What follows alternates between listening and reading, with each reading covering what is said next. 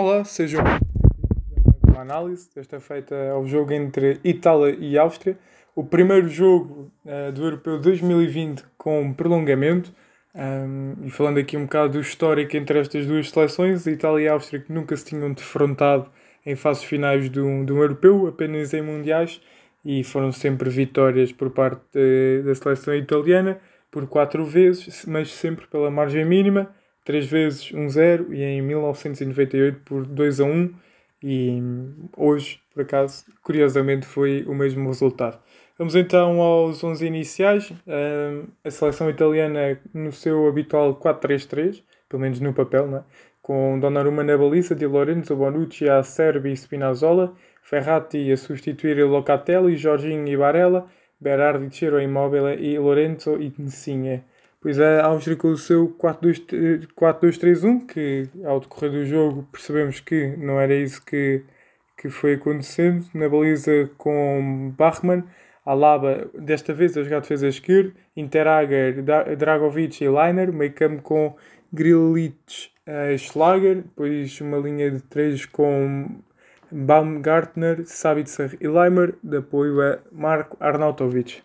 Foi um jogo que, como sempre, um, a semelhança que tinham sido quase todos os jogos europeus desta Itália, muito superior, uh, com, a sua construção a 3, com Di Lorenzo a fazer de terceiro central permitindo assim a projeção de Spinazzola. A Áustria estava a reagir bem à perda de bola, sempre com muita agressividade após a perda da mesma, e até houve um cartão amarelo logo ao primeiro minuto para Marco Arnautovic. Um, a Itália, um, ou melhor, um, a Suíça, a Suíça, a Áustria, consegui dizer três nomes completamente errados.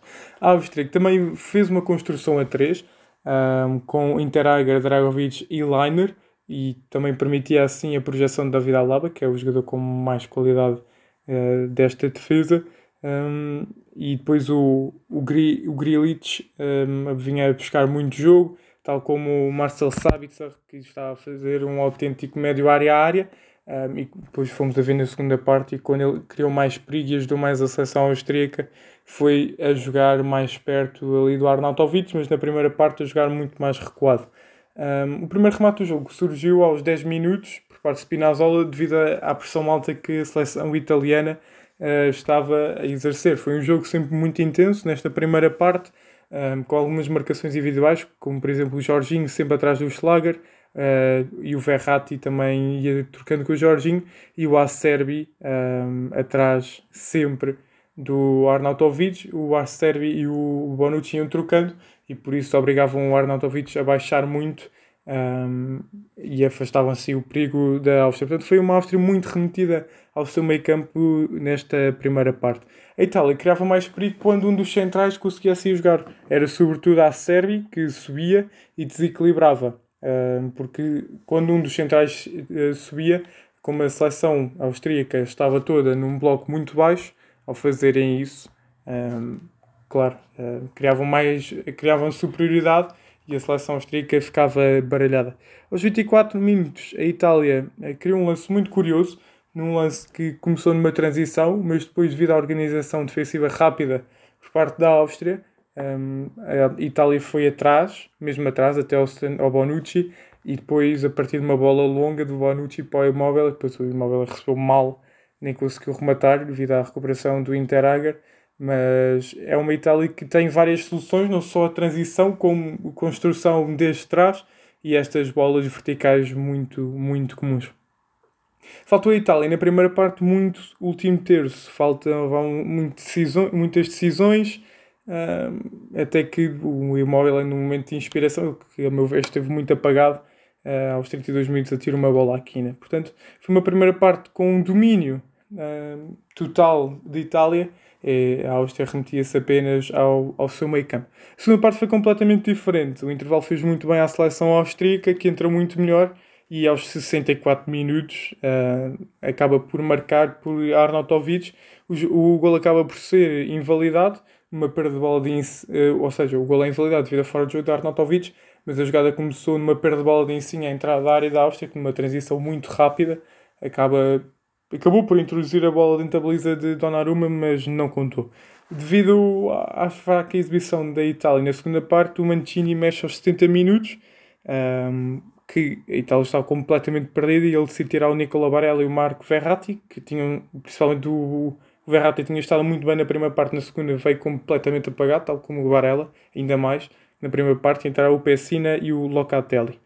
Um, pois o Berardi e o Immobile, a meu ver, foram também dos piores desta seleção italiana neste jogo e acabaram por sair ao minuto 84 um, e entrar o Belotti e o Chiesa devido à superioridade da Áustria. Acredito que foi isso que levou ao Mancini não correr tantos riscos e, por exemplo, passar jogar num 4-2-4. A Áustria estava por cima nesse momento e então procurou refrescar o ataque e não passar uh, com a equipa toda ao ataque.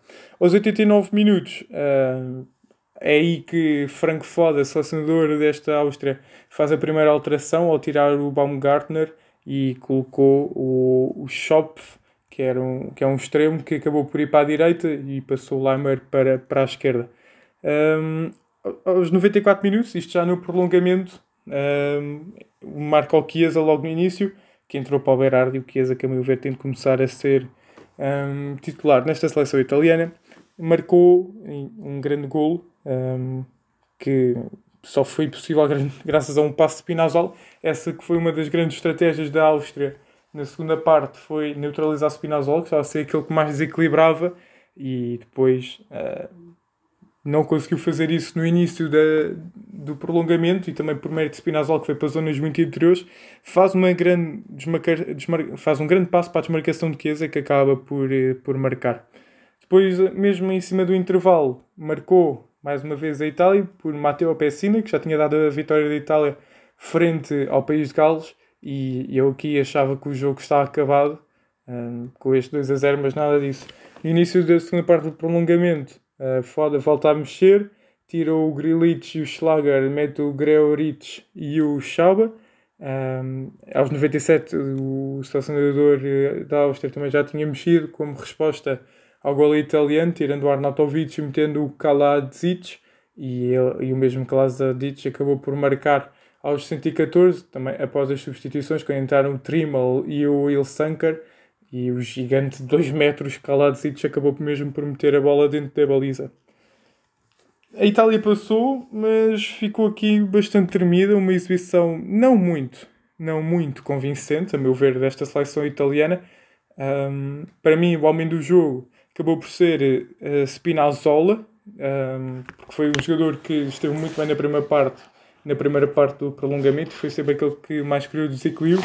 Apesar nos 90 minutos achar que o Interager foi o melhor, mas devido ao prolongamento um, acabei por optar por Spinazzola. A minha dica para o Fantasy, um, e não querendo estar aqui a repetir os jogadores, vai para Giovanni Di Lorenzo, que é um, é um lateral mais defensivo, mas muito forte. Esta Itália, acredito não vai sofrer muitos gols até ao final do europeu. Um, acho que continuo com a hipótese de passar por Portugal. Portanto, a minha dica para o vosso vai ser Giovanni Di Lorenzo.